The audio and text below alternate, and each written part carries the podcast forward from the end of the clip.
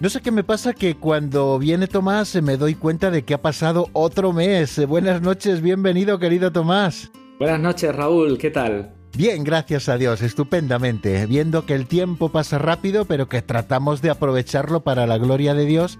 Y máxima ahora cuando acabamos de comenzar la cuaresma, ¿cómo os encontráis vosotros, toda la familia? Pues también muy bien, gracias a Dios, iniciando esta cuaresma y con mucha ilusión y ganas de conversión. Bueno, pues vamos a afrontar, si te parece, una nueva entrega de tu espacio Escuela de Novios, un espacio bastante esperado por muchísimos de nuestros oyentes. En el programa anterior, por poner a la gente un poquito en autos, ¿no? Pues en el programa anterior vimos dos cuestiones de suma importancia para la vida en común de novios y esposos, que eran la alegría y la confianza. Eh, ¿Qué tema es el que has pensado desarrollar esta noche, Tomás? Pues hoy el tema puede parecer algo extraño, y cuando digo algo extraño me refiero a que quizá es poco habitual escucharlo entre los temas relacionados con el matrimonio y la familia porque mi deseo esta noche es abordar el tema del asombro en el matrimonio. El asombro en el matrimonio, pues eh, verdaderamente es cierto que es algo que no se suele abordar en relación al matrimonio y a la familia. Así que mi primera pregunta creo que viene rodada. ¿A qué te refieres cuando nos hablas de asombro? Pues querido Raúl, estarás de acuerdo conmigo y seguro que nuestros oyentes también lo están, que estamos perdiendo esa capacidad de asombro. Parece que en nuestra vida ya lo hemos visto todo, o que al menos poco nos queda por ver. El asombro es sentir gran admiración por algo o alguien. El asombro tiene esa capacidad de modificar nuestro estado de ánimo en un solo instante. Creo que mejor que ponerme aquí a explicarlo con miles de palabras, lo voy a hacer con un sencillísimo ejemplo. Asombrarse es la reacción de ese niño que se levanta en la mañana de Reyes y ve los regalos. Se llena de emoción, no sabe si reír o llorar, siente un nerviosismo por todo el cuerpo que lo hace gritar, se mueve rápidamente. Y esa emoción va aumentando a medida que va rompiendo el papel de regalo y observa dentro ese juguete que había pedido en su carta. Eso es verdaderamente el asombro. Esa es la preciosa magia del asombro. ¿Cómo se siente el niño en ese momento? Es feliz, es plenamente feliz, pues si conseguimos que el asombro esté presente en nuestras vidas, conseguiremos también que la felicidad aumente en nosotros a nivel exponencial. Con este ejemplo que nos has puesto, se cumple ese refrán de que una imagen vale más que mil palabras. Qué preciosa imagen la del niño abriendo sus regalos lleno de emoción. Creo que todos nuestros oyentes seguro que habrán revivido y también nosotros alguno de esos momentos presentes en la infancia eh, y quizás recordemos alguno de esos regalos especiales que nos marcan toda la vida. Con deseo ardiente de esa felicidad inocente y sincera, ¿cómo podemos, Tomás, incorporar el asombro a nuestras vidas? Pues primeramente voy a dar unas pinceladas a nivel general, así como para todos los públicos, como dicen en las películas. Y luego ya me voy a detener en el asombro en la relación de pareja. A nivel general, todos debemos trabajar para aumentar nuestra capacidad de asombro, pues será muy beneficioso en nuestra vida. Y volver a desear ese asombro no significa intentar vivir una vida infantil, pero quizás sí retomar un poco de esa inocencia perdida. Los medios de comunicación, como la televisión, la radio, Internet, nos ofrecen la posibilidad de ver muchas cosas al cabo del día, tantas que quizá no nos detenemos en ninguna. Como ya hemos dicho en otras ocasiones, la velocidad a la que suelen ir nuestras vidas nos impide detenernos a contemplar. Qué necesario es contemplar para poder asombrarnos. Contemplar significa detenerse, mirar y remirar, deleitarse con lo que vemos, saborear la realidad concreta que contemplamos. ¿Cuántas veces nos paramos a contemplar el cielo? Un atardecer, un paisaje, un árbol que está agitado por el viento, un pajarillo que busca semillas. Esto nos puede parecer un poco poético, pero es muy necesario en nuestra vida. Los cristianos estamos acostumbrados a utilizar la palabra contemplación, pero quizá no caigamos en la cuenta de lo que conlleva. Cuando vamos a la exposición del Santísimo, podemos hacer multitud de cosas. Podemos leer, rezar el rosario, escribir nuestras meditaciones, pero verdaderamente nos paramos a contemplar Contemplar es mirar al Señor y deleitarse con su presencia, es fijar los ojos en Él y admirar su locura de amor, pues se ha hecho pan por nosotros.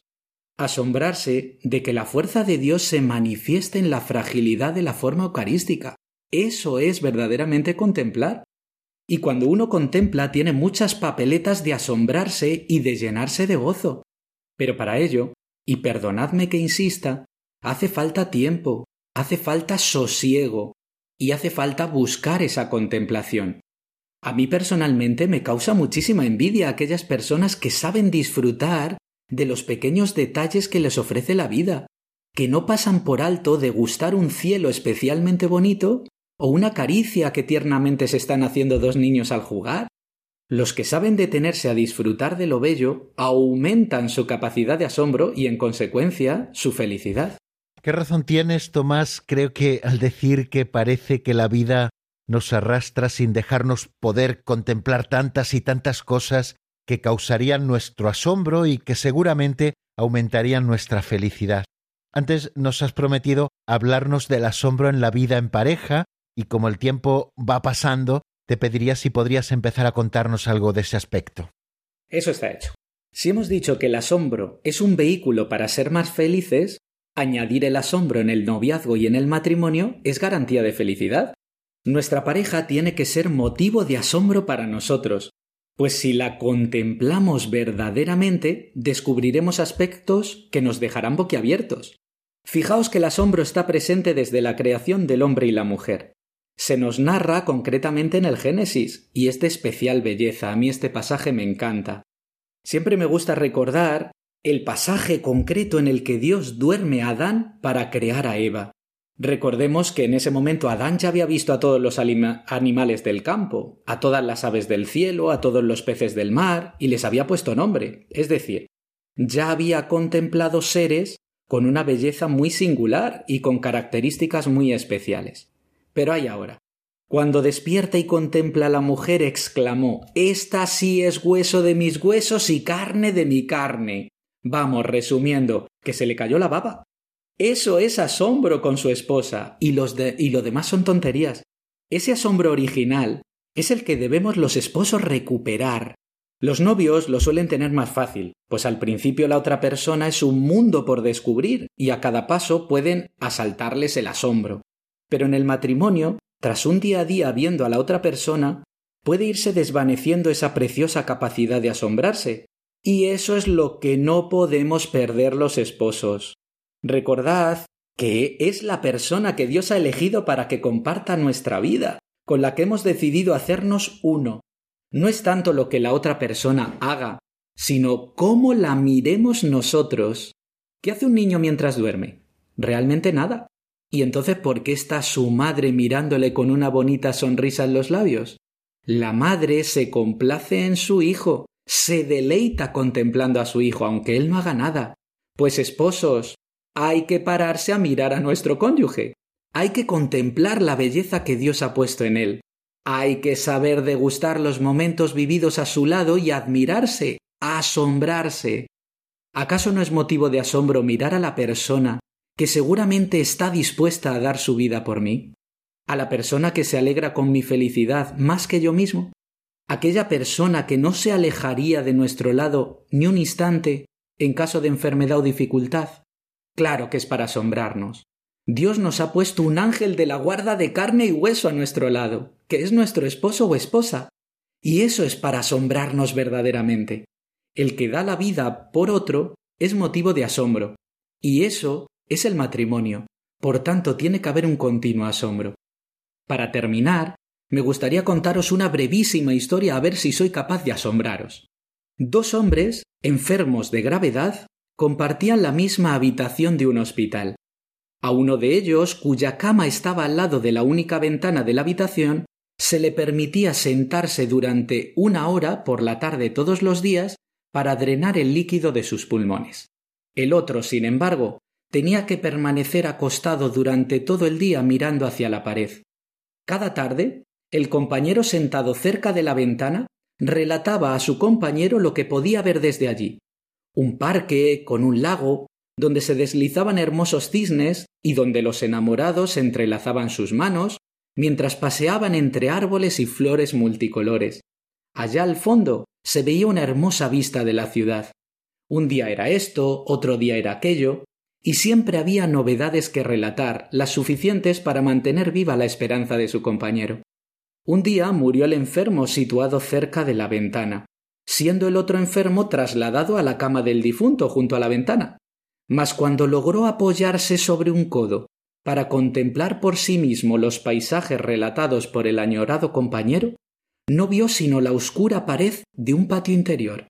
Preguntó entonces a la enfermera cómo era posible el cambio de decorado, a lo que aquella le respondió su compañero anterior era ciego, añadiendo en voz baja quizás solamente deseaba animarlo a usted. Nos tenemos que dar cuenta que cuando uno ama es motivo de admiración y por tanto motivo de asombro. Y cuando alguien tiene la capacidad de asombrar es motivo de alegría. Esa es la vida de los santos y esa tiene que ser nuestra vida, especialmente en el matrimonio y en la familia, donde somos verdaderamente una comunidad de amor. Muchísimas gracias, querido Tomás Zapata, conductor de esta sección que titulamos Escuela de Novios, por haber estado una noche más con nosotros y por ayudarnos con estas breves pero intensas enseñanzas sobre la vida en pareja. Un abrazo muy fuerte y hasta dentro de un mes, si Dios quiere. Perfecto, Raúl, un abrazo muy fuerte.